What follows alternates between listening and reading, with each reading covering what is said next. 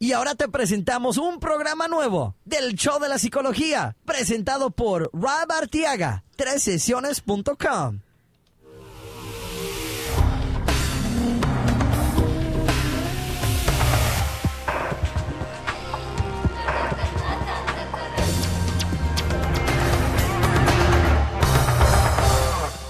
¿Qué tal mi gente? Les habla su psicoterapeuta Rob Arteaga de sesiones.com y hoy les tengo un programa pero especialísimo.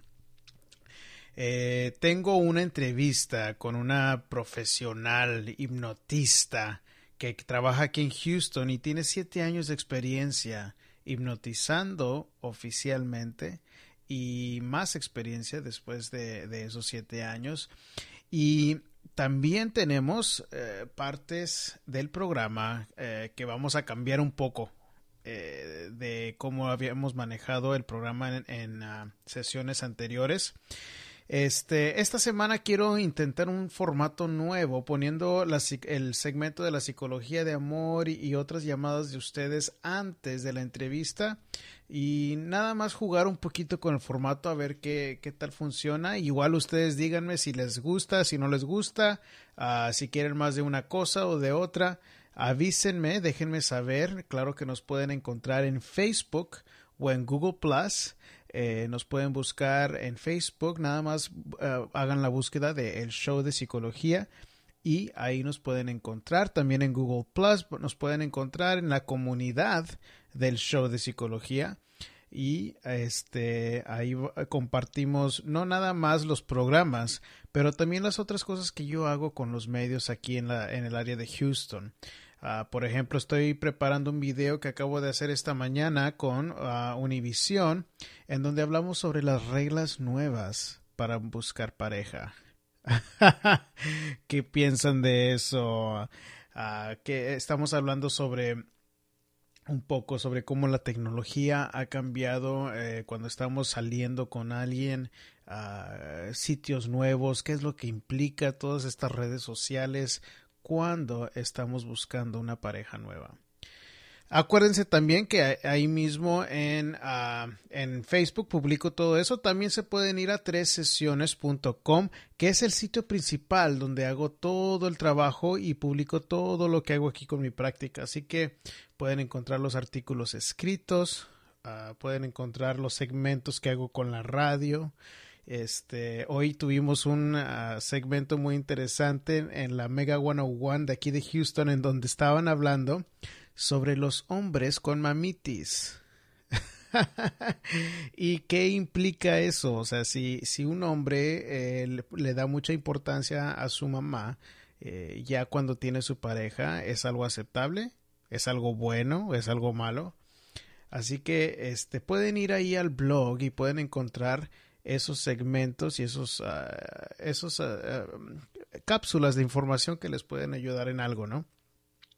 Recuerden que también ahí, por si acaso ustedes quieren su propia consulta, ya sea frente a frente aquí en el área de Houston o si quieren hacerlo por teléfono o, vía internet, también se puede y se ofrece ese servicio para ustedes.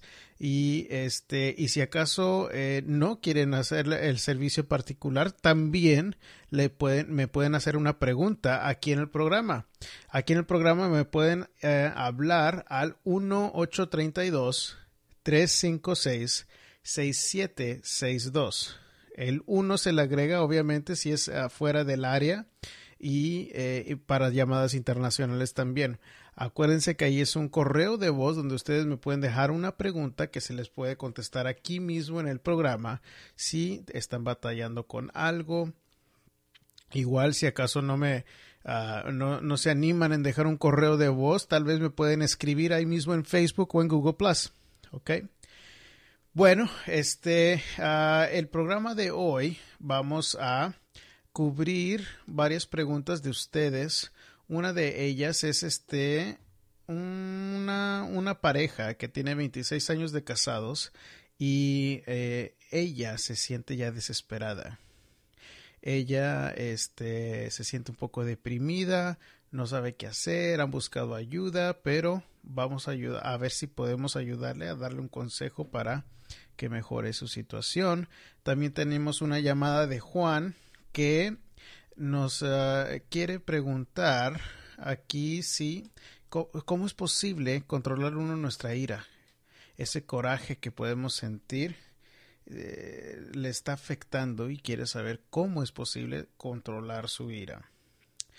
Uh, también tenemos una pregunta eh, de una este de una mamá que tiene a su hijo de tres añitos que le hacen falta sus deditos, le hacen falta unos tres dedos en una de sus manos y eh, tiene la pregunta de cómo manejarlo, cómo manejarlo ahora que ya está a punto de empezar a la escuela y qué tal si los niños le hacen preguntas, qué tal si los niños se hacen, le hacen burla, es una pregunta muy válida, ¿no?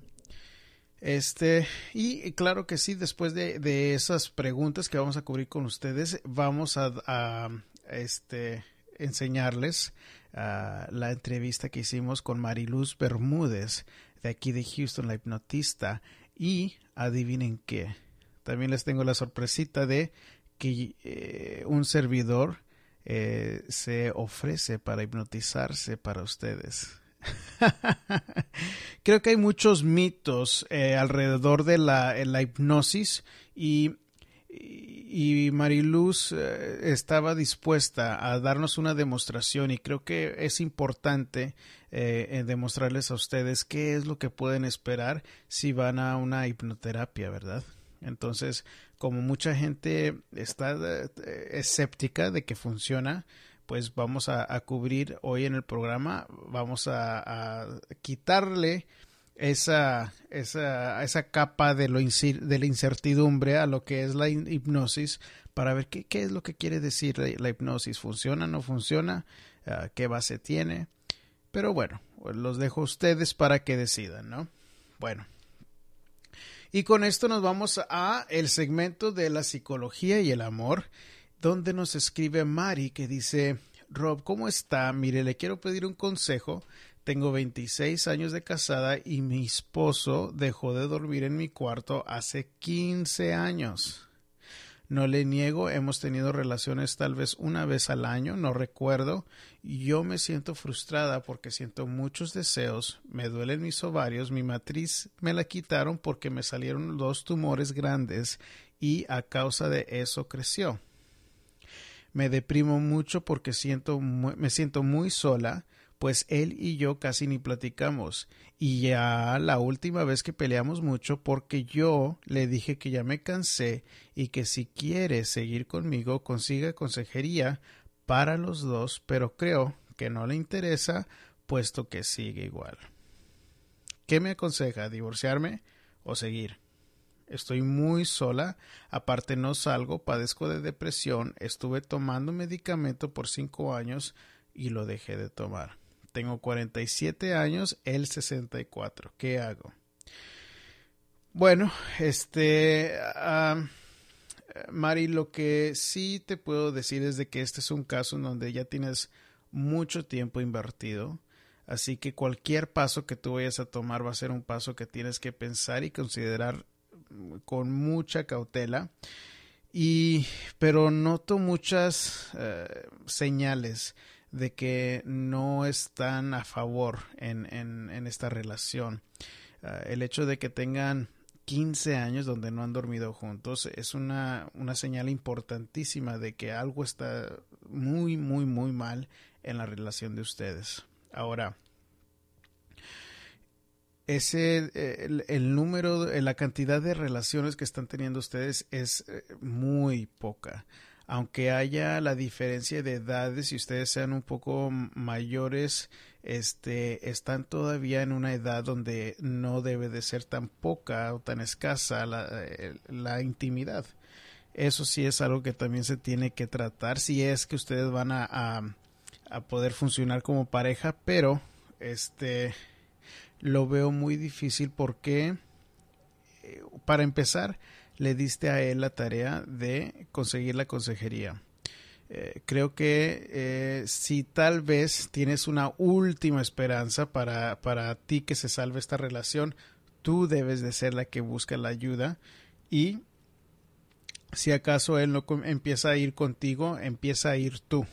Eh, si especialmente si hay el historial de depresión contigo, estuviste tomando medicamento por cinco años, creo que para poder tomar un paso más mm, ah, drástico y que realmente veas cambios en tu vida, es importante ayudarte a ti a levantarte los ánimos, a crear una base de autoestima para que eso sea lo que te impulsa a tomar pasos que necesitas que tomar. Cinco años tomando medicamento de depresión es, es mucho, Mari. Es mucho y tienes que tomar en cuenta de que estás viviendo realmente ahorita aislada. Si me dices que tú estás sola, pues prepárate para seguir sola si es que no, si no haces nada tú al respecto, te toca a ti tomar esos pasos iniciales y yo entiendo que son los pasos más difíciles, pero sí es muy importante que busques tratamiento porque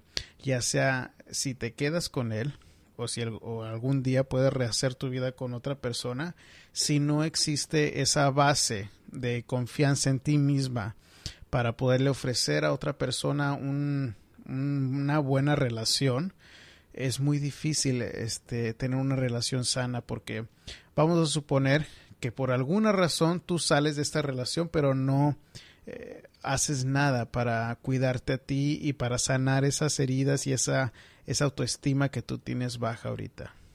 En una próxima relación ah, es muy posible que tú te vayas a tener el letrerito en la, en la frente que diga estoy vulnerable, estoy vulnerable y alguien se vaya a aprovechar de eso y eso no es realmente lo que queremos. Lo que queremos es si tú tomas estos pasos para hacer cambios en tu vida, tú tienes que primero hablar con alguien, levantar esos ánimos y luego considerar las opciones que tú tienes, ya sea de quedarte con él o salirte de la relación, pero primero vamos a ayudarnos, a ayudarte a ti en tu caso con esa autoestima. Está muy baja y si la depresión sigue eh, hoy día, tienes que empezar por ahí y después considerar qué es lo que puedes hacer en esa relación.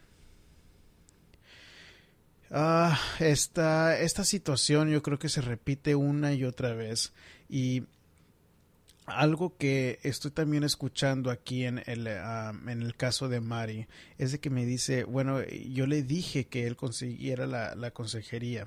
Bueno, eh, los hombres, desafortunadamente, creo que lo he dicho aquí en el programa antes, no cambiamos y sí creo que es posible que nosotros como hombres cambiemos, si no, no estuviera haciendo el trabajo que yo hago. Pero depende mucho de ustedes como mujeres, depende de ustedes de mujeres de que hagan lo que dicen que van a hacer. Entonces, si tú le estás diciendo que tú estás cansada y que, si quiere, que si estás cansada y si no sabes si vas a seguir en la relación, tú tienes que tomar esos pasos tienes que tomar esos pasos porque si no los tomas, el mensaje que tú le estás mandando a él es, ay, pues para qué cambio, para qué cambio si al cabo ahí ella todavía está. Y eso no es lo que queremos, no quiero que tú te quedes en una situación donde tú estás tan miserable, porque yo estoy seguro que si tú estás ah, deprimida, no estás contenta. Y y cinco años de medicamento a mí no me dice que tú estás en una situación donde estés tan siquiera a gusto, ¿verdad? Y aparte, pues no está esa retroalimentación de, entre pareja donde tan siquiera la intimidad que exista ahí. Ah, hay veces donde tal vez hay otras cosas que no estén bien en la relación, pero tan siquiera con que haya intimidad, pues eso les ayuda, les da algo de dónde eh, agarrarse como pareja para para crear otras bases más sanas de la relación. Bueno, y espero que eso te ayude, Mari, y estamos aquí esperando que, que tu situación se mejore. Muy bien, vamos ahora con el caso de Juan, que está batallando con su ira. Vamos a escuchar su llamada que nos dejó aquí un correo de voz. Uh, hablaba para acerca de, uh, Rob, uh, el psicologista. Uh, nada más que mi nombre es, este, lo, quiero dar anónimo por razón de circunstancias. quisiera saber eh, que si pudiera comunicarme con usted personalmente o, o dar una sugerencia por la televisión y lo he escuchado por la televisión, lo he mirado por la televisión, pero quiero eh, escuchar también en su programa de radio que está dando y lo he seguido. Eh, es un programa que está muy bien, nada más que quiero, ah, ah, si usted me puede dar un, unas eh, sugerencias de cómo controlar mi ira, porque soy una persona muy agresiva y quisiera ah, e-, entender eh, qué es lo que puedo hacer para controlarme. mi nombre es, Juan, pero como le digo, quería darlo anónimo, pero si más que nada, pues, ¿qué importa el nombre? Si más que nada lo que necesito es ayuda de usted. Muchísimas gracias y que pase buenas tardes. Muy bien, este, muchas gracias Juan por tu pregunta, te la agradezco y, eh, la pregunta es cómo controlamos nuestra ira. Eh, realmente es algo que nosotros como hombres nos afecta mucho más que es más típico que nos afecte que en lugar de que a las mujeres. ¿Por qué? Porque a nosotros como hombres desde pequeños lo que nos muestran eh, típicamente que es aceptable demostrar es el coraje. Entonces, mm, por ejemplo, si un niño está llorando, es, es común que le digamos, sabes que los niños no lloran. Eh, entonces, ¿qué es lo que sí es aceptable? Lo que sí es aceptable cuando nos enojamos, cuando tiramos cosas, cuando nos peleamos, eh, incluso ah, tenemos esa creencia, ¿verdad?, de que les decimos a los hijos que se deben de defender y ¿Qué es lo que creamos? Creamos un ambiente en donde el, la ira es más aceptable que lo mostremos nosotros como hombres. Desafortunadamente ya de grandes, cuando demostramos demasiada ira y no sabemos expresar otros sentimientos, nos afecta mucho en nuestra relación. ¿Por qué? Porque pues nos enojamos por todo, andamos de malhumorados y no sabemos realmente cómo comunicarnos, la mujer se siente frustrada y les voy a decir, hay muchas mujeres que tienen mucha paciencia, mucha paciencia para nosotros como hombres cuando nos estamos expresando o cuando no nos estamos expresando, perdón, y nos aguantan mucho. Las mujeres tienen mucha más paciencia que nosotros como hombres. Y ya cuando nosotros nos damos cuenta o cuando ellas están ya hartas de nosotros, están hartas, ya se quieren separar, entonces así es cuando nosotros queremos cambiar.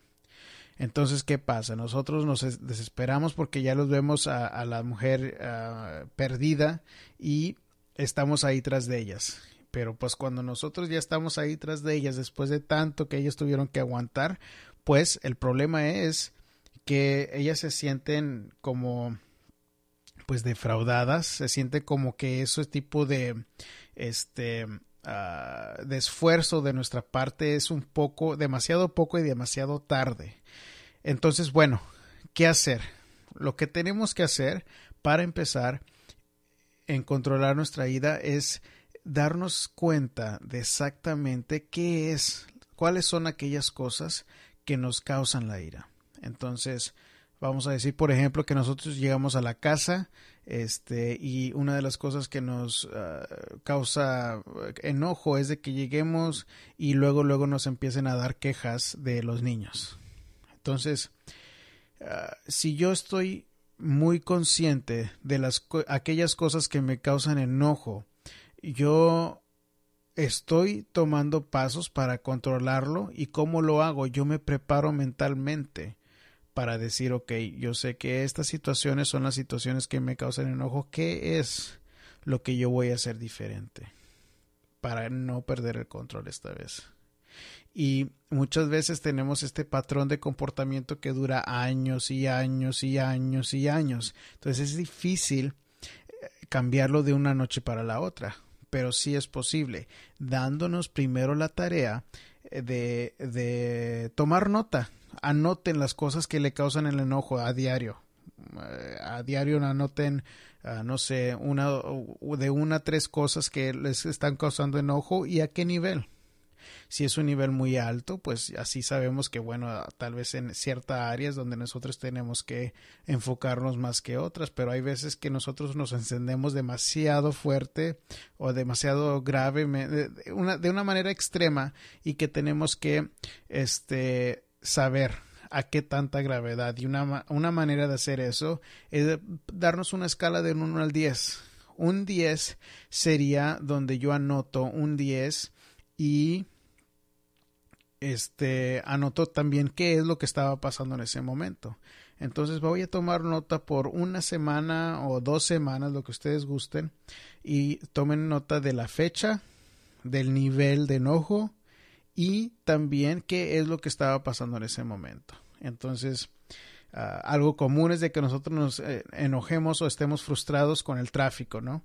Tal vez eso no vaya a tener un efecto tan grave como si estamos peleando con nuestra pareja. Entonces, ahí pónganle ese número para que ustedes se den una idea de qué tan grave está el enojo.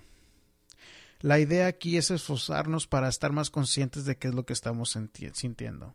Después de ahí, pues obviamente podemos tomar pasos y decir, ok, si esto es lo que me está causando problemas en la relación, yo voy a asegurarme de prepararme mentalmente, tal vez retirarme cuando estés, esté ya sintiendo ese coraje que está subiendo en mi cuerpo, yo me retiro para tranquilizarme y regresar y poder estar más calmado y manejar la situación de una manera más eficaz. Eh, eso es algo muy básico, obviamente, si están fuera de control esos, esos, uh, esa ira, eh, les sugiero que busque ayuda y este y claro pero es muy controlable es muy posible depende de usted y qué tanto esfuerzo le toma en poder controlarlo no bueno Juan espero que te ayude y muchas gracias por la llamada. Este bueno antes de la entrevista con la hipnotista Mariluz, vamos a seguir con la pregunta de Lisette, que me dice, este, bueno, mira, no sé si te había contado que mi hijo de tres años le faltan tres dedos en su mano izquierda y pues ya va a entrar a la escuela y no sé qué, qué van a hacer los otros niños si le van a empezar a preguntar o cómo debo de manejar la situación, qué es lo que le debo de decir a él. Este, entre más preguntas estábamos haciendo aquí, en el caso de Lisette, me estaba contando que en su casa realmente nunca le pusieron mucha atención a su manita para que el niño como quiera se esforzara a hacer todas las cositas que pudiera hacer si tuviera él sus cinco deditos que creo que es una excelente idea. Nosotros no le debemos de robar a los niños la oportunidad de, de poder hacer cosas por su propia cuenta. Y a ellos darles esa oportunidad de, de, que pues realmente no le vamos a poner mucha atención a, esa, esa, mano para que él haga lo que él tenga que hacer y que no lo sienta como que lo extraña. Perfecto. Ahora, ¿cuál es el siguiente paso de este? El siguiente paso va a ser que él se acepte. Y es una idea un poco más difícil en práctica este que hablarlo aquí en, en, un podcast, pero sí es muy posible. ¿Qué es nuestra meta? Nuestra meta es de que el niño se acepte y, y saber que él tiene las herramientas para lidiar en cómo manejar con el mundo externo por su manita diferente. Entonces, es muy normal que todas las que las personas tengan algo, alguna cualidad que sea única a ellas y en este caso es una cualidad que él tiene que es muy visible, que son sus manitas. Entonces, de lo que se le habla al niño es que se le habla de que él es completamente normal, nada más que tiene una manita que es un poco diferente, que hay muchas otras personas con cositas que tienen diferente en su cuerpo, pero lo importante es que él se sienta bien y que él pueda hacer las cosas que necesite que hacer. Y este ah, lo que queremos darle es esa confianza por si acaso alguna otra persona le hace la pregunta, pues que le diga exactamente eso. Sí, pues eh, mi manita es así porque pues yo soy un poquito diferente, pero no tiene nada que ver, yo puedo hacer todo lo demás. esa va a ser nuestra meta. Obviamente, de niño a niño, de personalidad a personalidad, va a cambiar un poquito eh, en cómo lo manejamos, pero si le empiezas a platicar de esto y no nada más se trata de ignorar el hecho de que no tenga sus cinco deditos, este es el siguiente paso, en que él realmente se acepte para que el mundo externo no le vaya a afectar esa autoestima que él tiene que suena y, me imagino que ha de ser muy buena esa, autoestima si el, el, niño puede hacer todo lo que necesita que hacer con su manita así. ¿Ok? Muy bien, y con esto nos vamos a la entrevista que han estado esperando con Mariluz Bermúdez, la hipnotista, y la pueden encontrar a ella y su libro también en su sitio web, que sería hipnosishouston.com. hipnosishouston.com y no se preocupen que vamos a poner una nota en un link en las notas del, del, programa al final cuando ustedes pueden ir al sitio, ¿ok? Y recuerden que pueden escuchar los otros episodios en el showdepsicología.com. Muy bien, vamos con la entrevista. Muy bien, estamos hoy con Mariluz Bermúdez, que es una profesional hipnotista aquí en el área de Houston. Bienvenida al programa, Mariluz. Muchas gracias, Rob. Gracias por invitarme. Gracias, gracias por estar con nosotros. Y yo tengo entendido que tú tienes siete años de experiencia como hipnotista y aparte de eso trabajaste como trabajadora social y tuviste otras experiencias como en, ah, en ayuda, ¿verdad? Sí, definitivamente. Pues toda mi vida he, trabajado en lo que es eh, eh área social.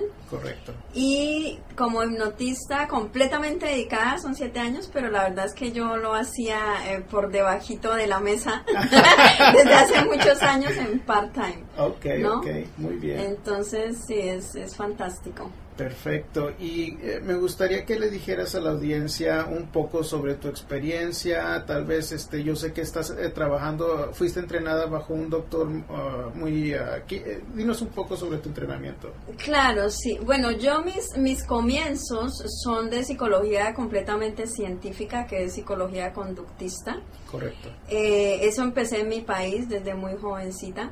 Y estudié cuatro años de psicología netamente científica y de ahí tengo un major en psicología aquí en Estados Unidos y me especialicé eh, en hipnosis.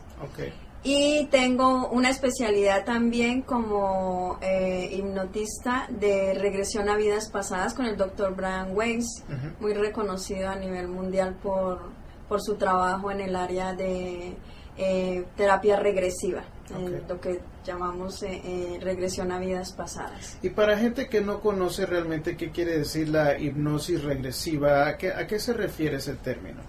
Bueno, la hipnosis regresiva eh, por ejemplo, el, doctor Brian Weiss, él no creía en eso porque cuando uno va, él es psiquiatra, cuando uno va a la escuela eh, formal y te, te instruyen acerca de todo lo que es científico, es completamente prohibido que tú nombres el alma y mucho menos la reencarnación. O sea, eso no está permitido cuando tú vas a una educación formal de ese tipo. De hecho, eso mismo me pasó a mí.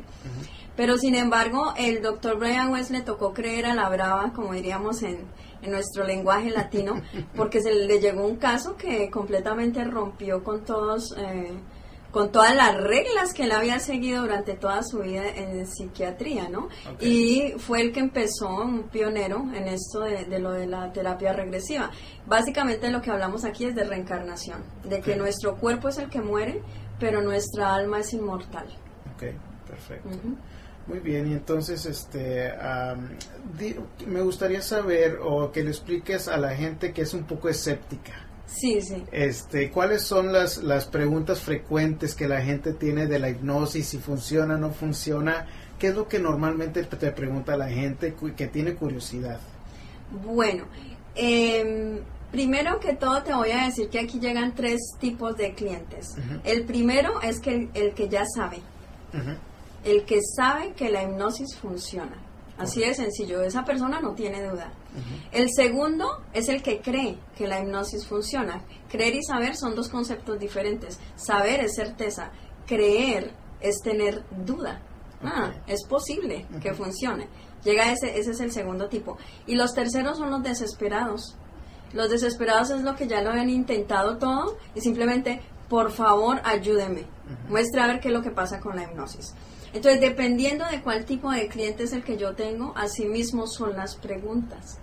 Ahora, para hacer eh, hipnosis tienes que tener un sujeto que sea voluntario, porque es, eh, es un acto absolutamente voluntario. Nadie te puede hipnotizar sin tu permiso. Claro.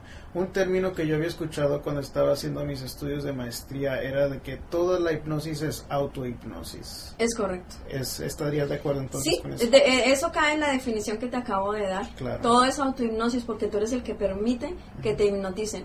Si tú tienes miedo, si tú no quieres ser hipnotizado, si tienes dudas, si no sabes qué va a suceder y ¡ah! qué miedo, qué me van a hacer, me van a controlar la mente y todos esos mitos, no puedes caer en hipnosis porque simplemente vas a poner una barrera enfrente de ti. Claro. Ok. Este, yo creo que mucha gente tiene un concepto un poco distorsionado de la hipnosis por eh, que hay muchos espectáculos o sensacionalismo que se hace alrededor del, del hipnotismo. ¿Qué piensas tú de esos shows, esas personas que usan la hipnosis para eh, hacer algo, un show pr- prácticamente? Bueno, yo tengo compañeros dentro del grupo de hipnotistas aquí en Houston que, que se dedican al, al show de espectáculo y también hacen por otro lado hipnosis clínica.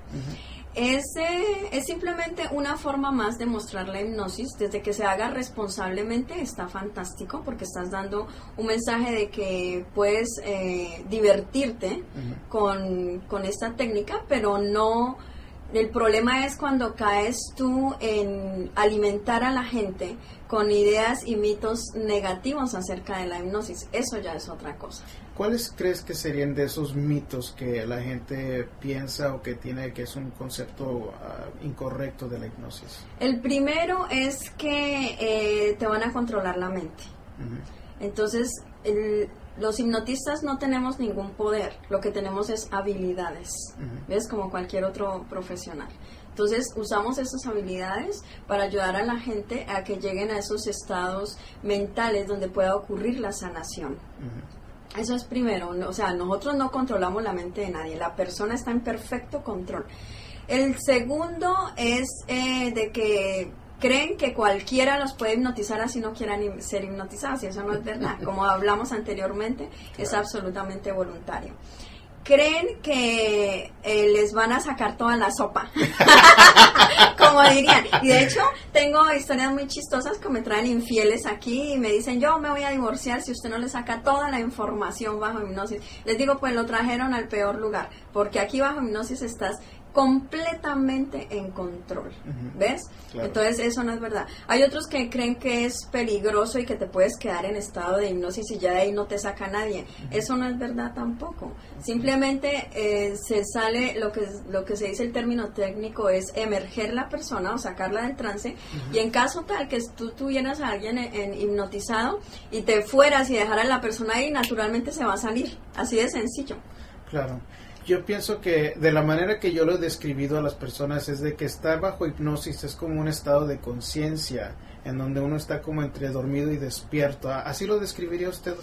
Sí, sí, definitivamente. Estás como entre dormido y entre despierto. De hecho, hay técnicas que te utilizan para, para trabajar con los niños, que es cuando están dormiditos. Y yo les enseño la técnica de cuando están entre dormidos y despiertos. Tú les puedes mandar eh, suggestions positivas. Ok. Entonces, eso es, eh, eso es básicamente lo que tú acabas de decir. Claro.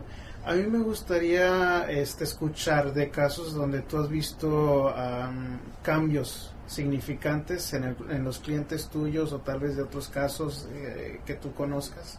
Te puedo nombrar a, a nivel general eh, casos de donde he tenido personas con 10, 15 años, hasta 20 años con antidepresivos, ansiolíticos, eh, medicamentos fuertísimos en los que han estado durante muchísimos años y eh, con sesiones de hipnosis, dependiendo del caso, hay unos que he tardado más o menos seis meses, hay otros menos tiempo, salen de toda esa situación. Y todo ha, ha sido también revisado eh, por el psiquiatra que los está atendiendo, porque esto se trabaja a nivel profesional con el psiquiatra también, cuando, cuando están con medicamento.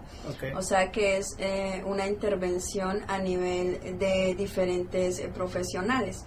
Pero básicamente lo que ellos hacen es revisar las notas que yo les empiezo a mandar y llegan al punto de que ya no ya no necesitan medicar al- al- a la persona, porque sencillamente Wow. ya no lo necesitan.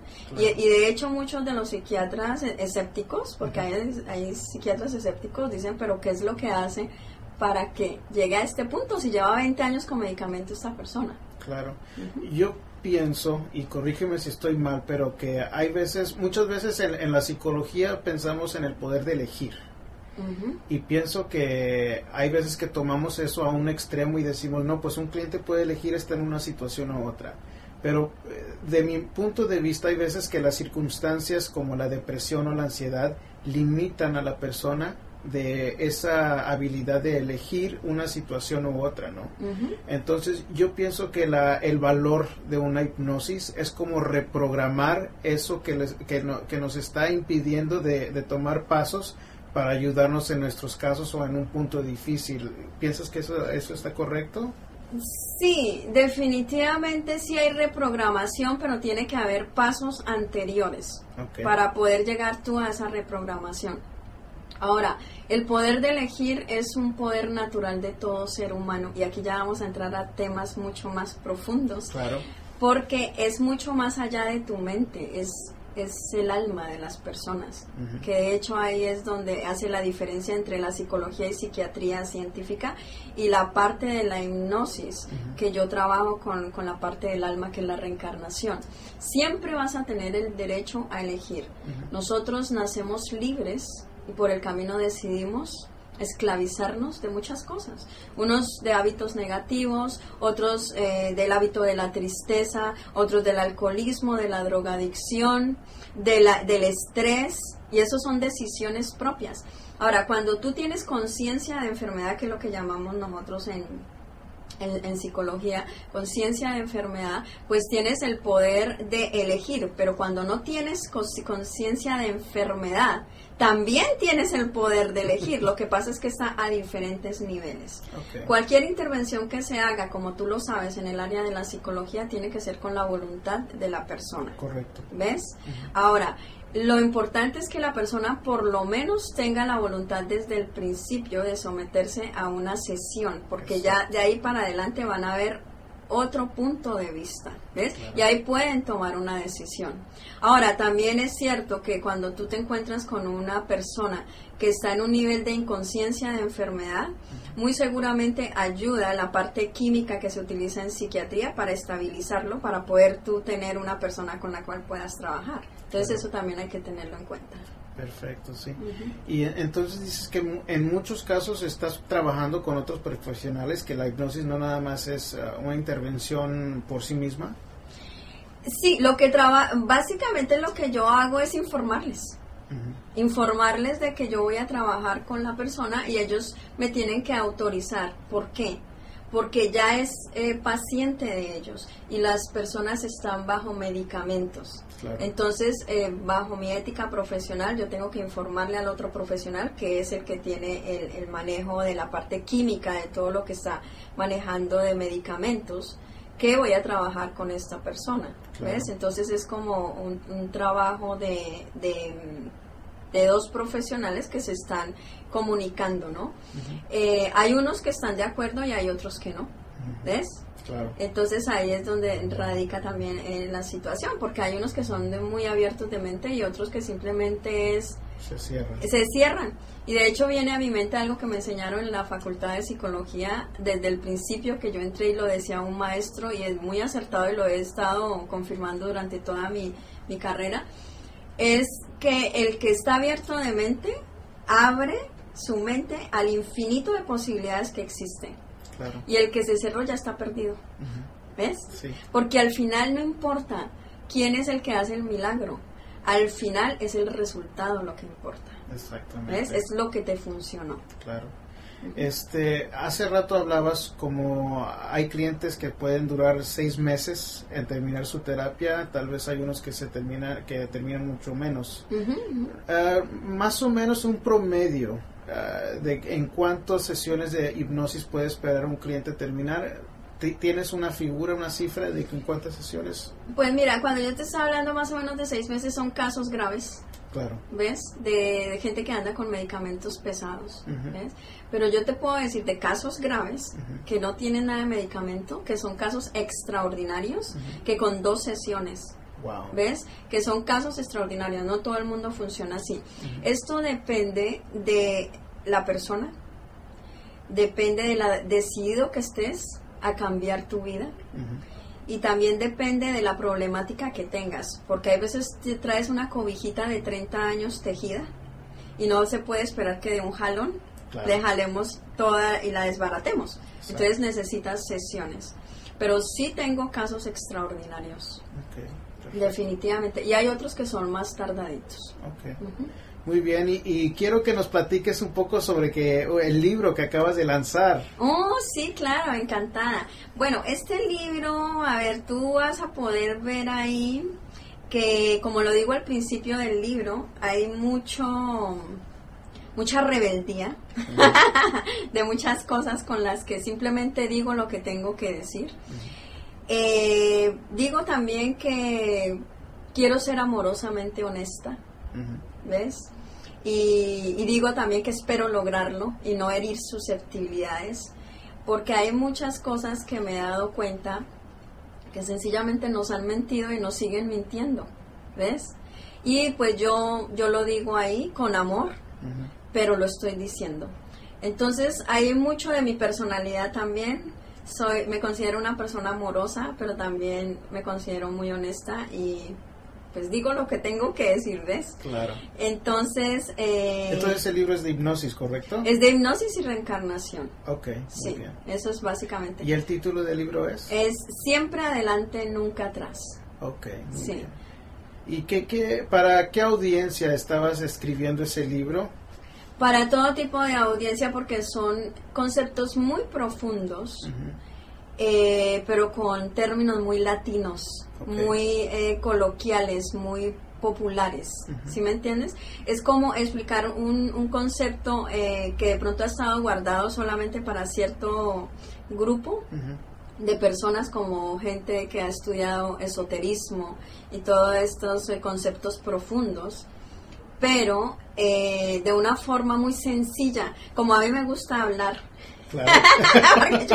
yo, a mí no me, no me lo alarguen tanto, a mí díganmelo en corto, directo y al punto. Entonces, más o menos es así el libro, ¿no? Entonces, eh, términos sencillos explicados a, nivel profundo y pues para todo el mundo, que todo el mundo, que cualquiera que lo lea lo pueda entender.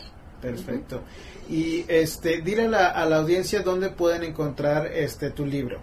Bueno, mi libro puede, es el lanzamiento fue a nivel mundial, lo pueden conseguir en Amazon, lo pueden conseguir en Barnes and Nobles, lo pueden conseguir en Google, lo pueden conseguir en eBay, lo pueden conseguir también aquí en mi oficina. Y en los puntos de venta de, cualquier eh, librería, solo que tienen también que ordenarlo en la librería porque como es un libro en español no tiene sino dos o tres eh, ejemplares. físicos. Y usualmente lo hacen así con los, libros en español porque la sesión de español es chiquitica. Claro, claro, claro. Entonces lo único que tienen es que acercarse con eh, alguna eh, de customer service en, en, la librería, lo ordenan y se lo traen ahí a la librería o se lo envían a la casa. Perfecto. ¿Y lo pueden también conseguir en tu sitio de internet directamente o no? Oh, sí, también lo pueden conseguir. Ahí están los links donde directamente los mandan a donde está el libro. Y este es uh, hipnosisenhouston.com, ¿correcto? Hipnosishouston.com. Hipnosishouston. Hipnosishouston.com. Hipnosis con I de iglesia. Okay. Porque así es que se escribe en, en, español, Porque si lo escriben con la I, y.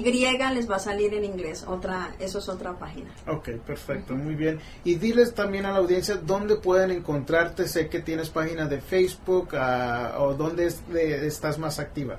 Pues como yo soy tan dinosaurio en, lo, en todo lo que es la tecnología, entonces yo le dije al ingeniero que me hizo la página, hazla como si la hicieras para mí, para alguien como, como yo, que yo no sé muy bien manejar todo eso. Entonces todo lo pueden hacer a través de la página. De hipnosis Porque sí, de hipnosishouston.com, ahí vas a los links de todas, eh, de todo lo que tiene que ver con, conmigo. Perfecto. Desde y ahí. Queremos darle eh, una demostración a la audiencia de tu trabajo. Este, esta demostración, explícales más o menos qué es lo que vas a hacer tú en, en la hipnosis, esta una eh, sesión inicial, ¿correcto?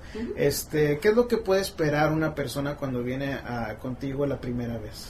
Bueno, primero que se va a gastar más o menos de hora y media a dos horas conmigo, porque vamos a hacer la evaluación del caso. Yo le voy a informar en qué áreas es que tenemos que trabajar una vez de haber evaluado el caso. Y aparte de eso, se está evaluando la persona también, el grado de sugestionabilidad. Correcto. De 10 personas que yo veo, una no se hipnotiza. Okay. ¿Ves? O sea que es un, un, son nueve que sí. Okay. ¿Ok? Eh, hora y media, dos horas es lo que te dije. Y vamos a hacer también la primera sesión de hipnosis. O sea, es evaluación más la primera sesión de hipnosis. Perfecto.